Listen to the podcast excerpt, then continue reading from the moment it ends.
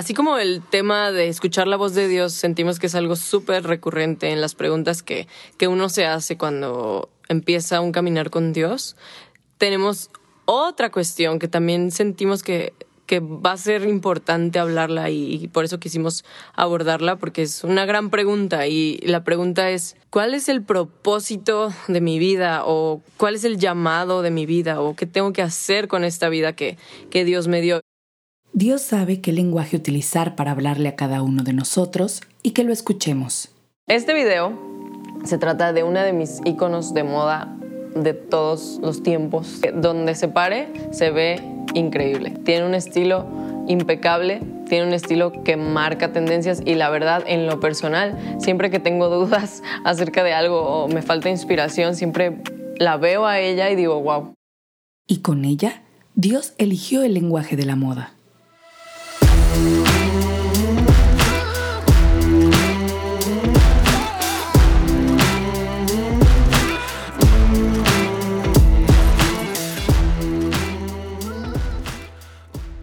Romina Gómez tiene 29 años. Es mexicana, trabaja como estilista de modas y asesora de imagen para músicos, figuras públicas y toda persona que quiera mejorar su estilo.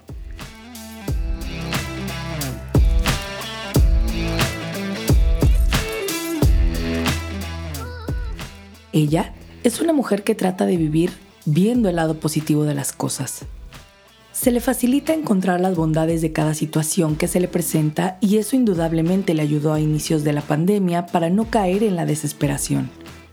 Sinceramente no sentía una gran preocupación porque no pensé jamás que fuera a durar tanto, como que trataba de verlo con, con la menor preocupación posible, con la mayor ligereza posible. Su fe siempre se ha hecho presente como una herramienta invaluable para no dejarse llevar por las sensaciones negativas. Nunca sentí como este pánico de me voy a contagiar jamás, ni mi familia ni yo. Bueno, en esos días tenía su fe y una motivación extra. Coincidió que literal la semana en que comenzó todo, como que yo estaba muy ilusionada porque conocía a un muchacho, entonces como que mi pandemia al principio estuvo plagada más de sentimientos positivos y de esperanza que de cosas negativas.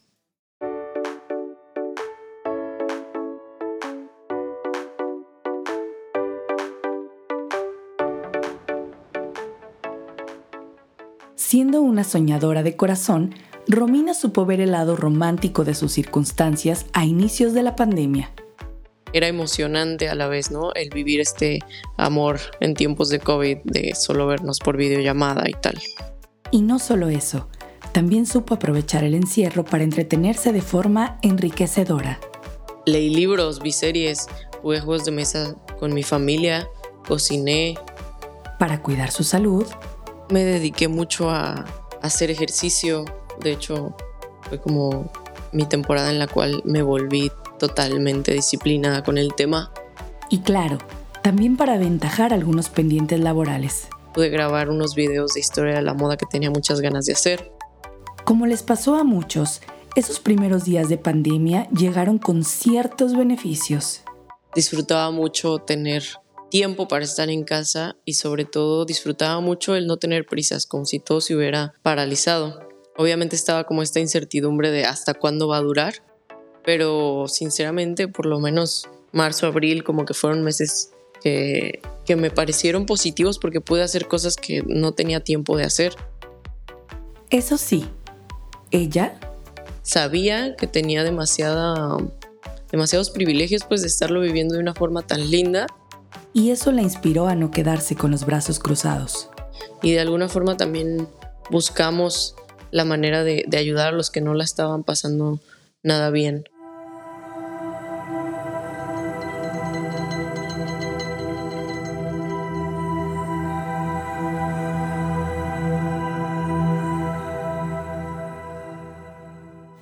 Estaba aprovechando todo esto para fortalecer los vínculos familiares y ponerse a trabajar en mil cosas que antes no tenía cabida en su agenda. Me acuerdo que tal cual lo pensaba, ¿no? Siento que voy a extrañar esto y me hice consciente de que en algún momento iba a extrañar esos tiempos y lo disfruté bastante. Y aunque el encierro trajo todas estas cosas buenas, también llegó con ciertos sabores amargos. Obviamente teníamos la misma incertidumbre de todos de hasta cuándo va a durar esto y de repente si era desesperante el no poder salir, pues quién sabe qué vaya a pasar.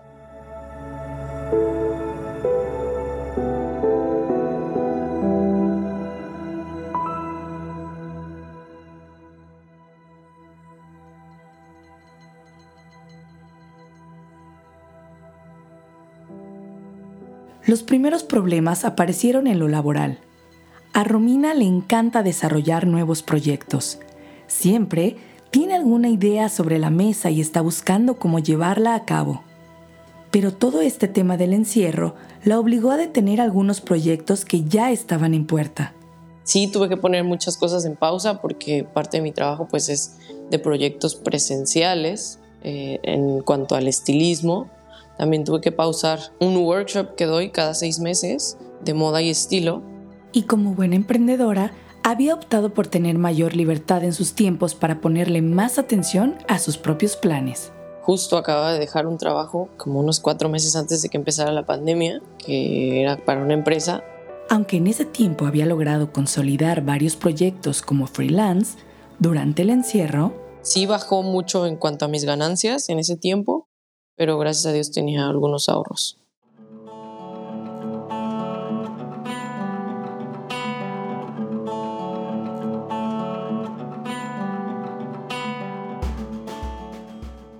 En aquellos días todo fue cambiando muy rápido. Muchas personas se vieron en la necesidad de hacer ajustes algo drásticos en la forma de realizar sus actividades cotidianas. Y no siempre fue algo fácil.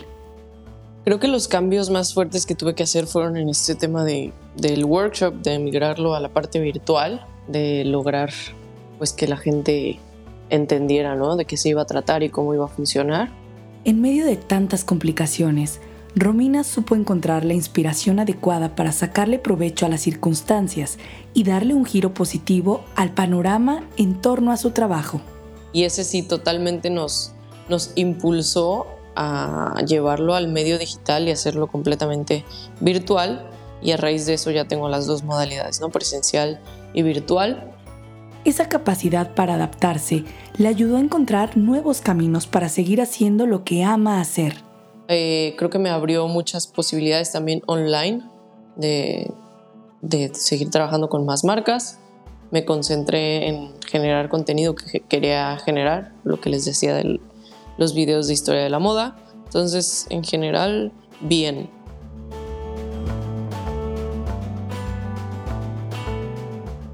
Otra de las actividades que tiene un lugar especial en el corazón de Romina es su comunidad. La relación que tiene con los demás jóvenes de la comunidad es algo que mantiene viva su fe. A través de esa relación, ella está en contacto con Dios. Y como era de esperarse, también ahí se hicieron presentes las complicaciones de la cuarentena. Y me tocó eh, dirigir el grupo de jóvenes durante toda esta época de pandemia. Tuvimos que migrar también todo a la parte digital. Aunque esto de la digitalización trajo muchas cosas buenas, también implicaba uno que otro aspecto no del todo agradable. También mantenerlos a ellos como, pues no entretenidos, pues, pero sí conectados con lo que estábamos haciendo, que no se sintieran ellos frustrados en medio de nuestra propia frustración, ¿no? Con la tempestad caduto il trucco Con la tempestad se cayó el maquillaje de esos estereotipos con los que disfrazábamos nuestros egos siempre pretenciosos de querer aparentar y dejo al descubierto una vez más esa bendita pertenencia común de la que no podemos ni queremos evadirnos. Esa pertenencia de hermanos.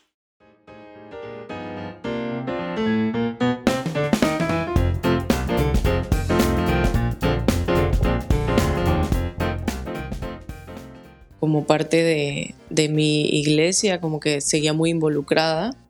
Entonces tampoco me sentí sola, sino al contrario, ¿no? El, tener el peso de, de animar a, a otros. Pertenecer a una comunidad es una enorme ayuda cuando los tiempos se ponen difíciles. Encuentras apoyo en quienes han compartido tantas experiencias contigo. Tenía mis amistades muy cercanas, nunca me sentí realmente sola creo que fomentó más eh, muchas conversaciones por videollamada. Además, rodearte de personas a las que les gusta servir te llenará de una motivación extra para seguir adelante. Y por otro lado, junto con varias amigas, creamos como un tipo movimiento que era para recaudar despensas para las personas que la estaban pasando muy mal. Después de todo, poner nuestras manos al servicio de quienes más lo necesitan siempre nos ayudarán a ver el mundo con otra cara. Creo que no fue tan feo. Siento que todos pusimos y plantamos la mejor cara, por lo menos al principio, los primeros meses. Muy surrealista de pensar que, que todo eso en verdad estaba pasando. Es más, ahorita lo pienso y se me hace surreal. Se me hace una imagen muy linda, muy importante y muy determinante de que al final el hombre viene a estar acompañado y a la vez solo, ¿no? Eh, solo con Dios.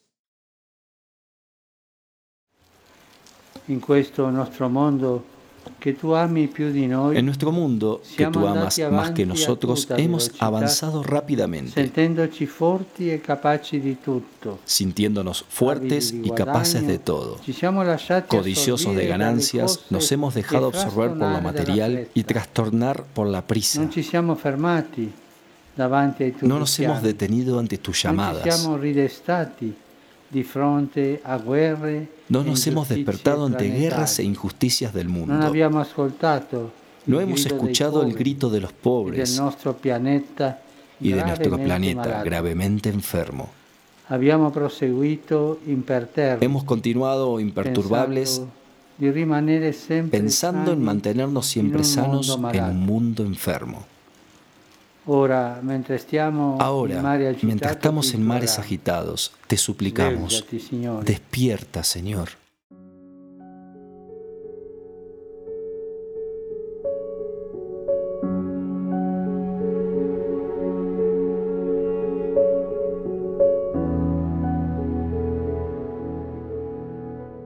Es difícil que el ritmo acelerado de nuestro día a día nos lleve a sumergirnos en nuestras propias necesidades. Es fácil perder de vista a la gente a nuestro alrededor que necesita de la fuerza que nosotros sí tenemos. Y aunque nuestras fuerzas sean pocas, muchas veces son más de las que otros tienen. E inmersos en esa atención a nosotros mismos, también es fácil sentir que Dios se ha dormido y ya no está presente en nuestra vida. Creo que todos nos hemos sentido en esta barca en la cual de alguna forma sé que está Jesús ahí, pero siento que no está haciendo nada y esta sensación de me estoy ahogando, me estoy hundiendo y a ti no te importa. Creo que todos, todos, todos nos podemos llegar a sentir súper identificados.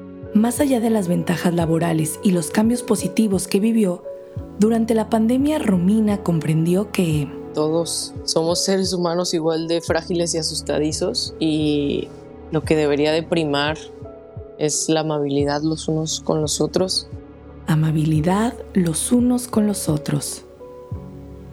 Ser amable significa ser fáciles de amar.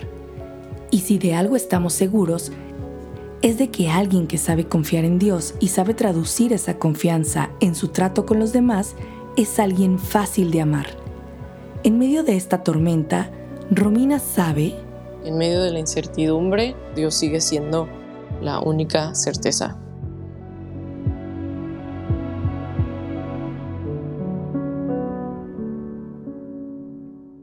Fue un tiempo para mí muy especial con mi familia. Mm, creo que nunca habíamos tenido un tiempo tan intencional de pasar tiempo juntos, teniendo pláticas, comiendo juntos, turnándonos para cocinar, haciendo postres, jugando juegos de mesa, viendo películas. Romina insiste en lo agradecida que está con Dios por haber tenido una situación tan privilegiada durante la pandemia. Tuvo a su familia y a sus amigos muy cerca. Pudo crecer en sus proyectos profesionales y encontró la forma de seguir adelante con las actividades de su comunidad. Pero ella sabe que todo lo que cada uno vivió durante estos meses nos llevó a esa visión, ¿no? Todos estamos pues en el mismo mar, más que en el mismo barco, diría yo. Y aquí estamos, ¿no? Tratando de ayudarnos todos y poniendo nuestro granito de arena. Y al final de cuentas, el viaje de cada uno es en soledad y con Dios, obviamente acompañado de familia, amigos y todo, pero al final sí se trata de lo que pasa entre Dios y uno en esa soledad.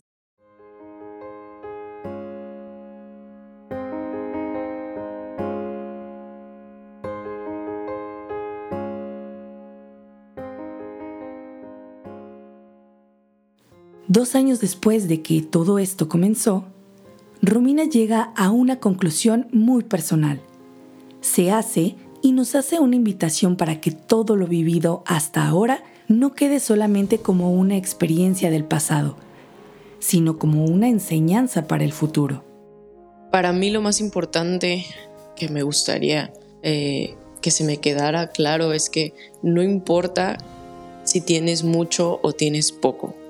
Realmente siempre se trata de una mentalidad de generosidad y no de cuánto tienes, porque creo que esa es la forma en la cual Dios nos invita a verlo, ¿no? A dar, sin importar si tengo mucho o poco, eso, poner, ponerlo por obra, eso, ponerlo a trabajar, es decir, o sea, mi invitación sería, ¿qué tienes en tus manos? Eso ponlo en manos de Dios y al servicio de, otras personas, sea tu voz, sea tu forma de escribir, sea tu forma de servir, de cocinar, de, de organizar cosas. Todos tenemos dones y talentos y creo que tenemos que ponerlos al servicio de otros.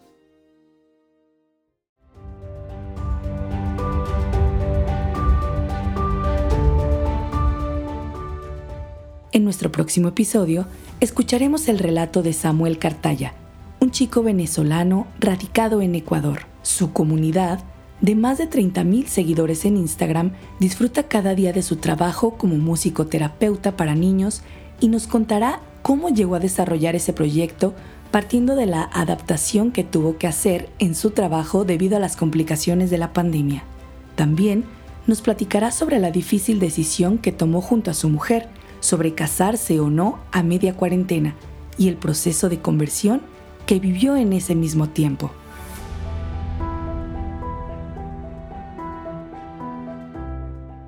No te olvides de seguirnos en tu plataforma favorita y en nuestras redes sociales y comparte con quien tú quieras estas historias de luz en medio de la tormenta.